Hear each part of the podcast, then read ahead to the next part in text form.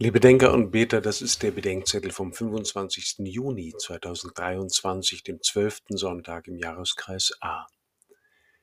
Bitte um ein Nachtwort. Matthäus 10, 26 bis 33. Es wurde noch nie so viel geredet wie heute. Und noch nie war die Herausforderung so groß, herauszufinden und zu lernen, wie mit dieser ständig anwachsenden Flut von Worten umzugehen sei.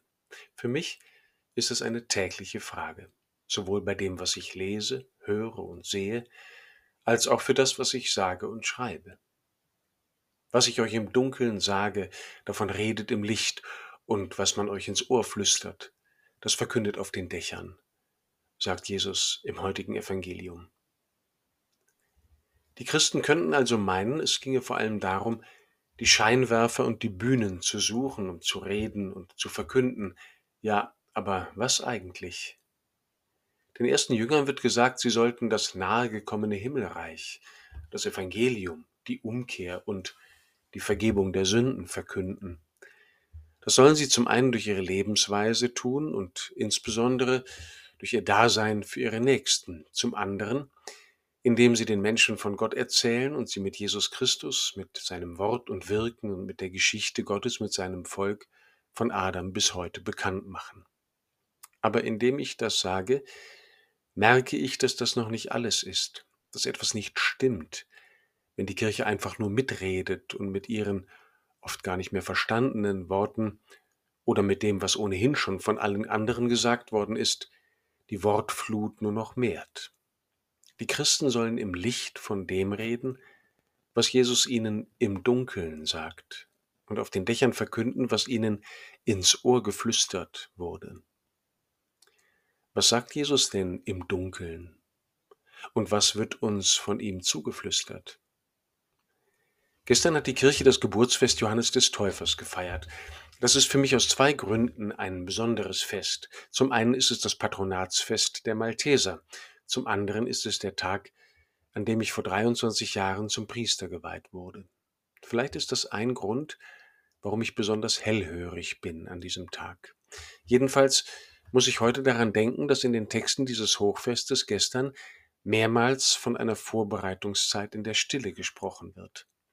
Zacharias, der Vater des Täufers Johannes, erlebt eine Zeit der Stille, um die Sprache wiederzufinden.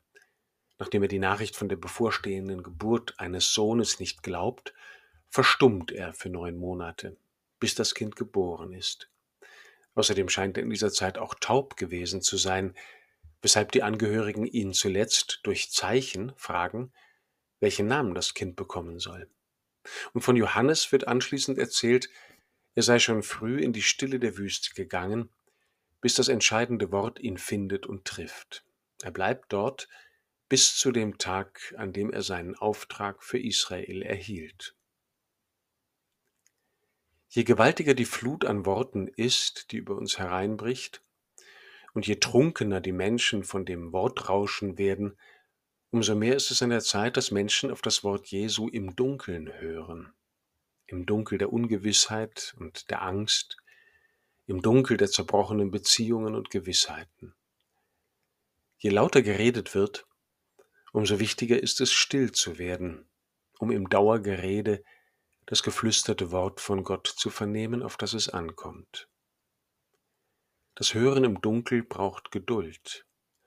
Das deutsche Wort Geduld und die lateinische Patientia haben mit leidvollem Ertragen zu tun, und das fällt schwer.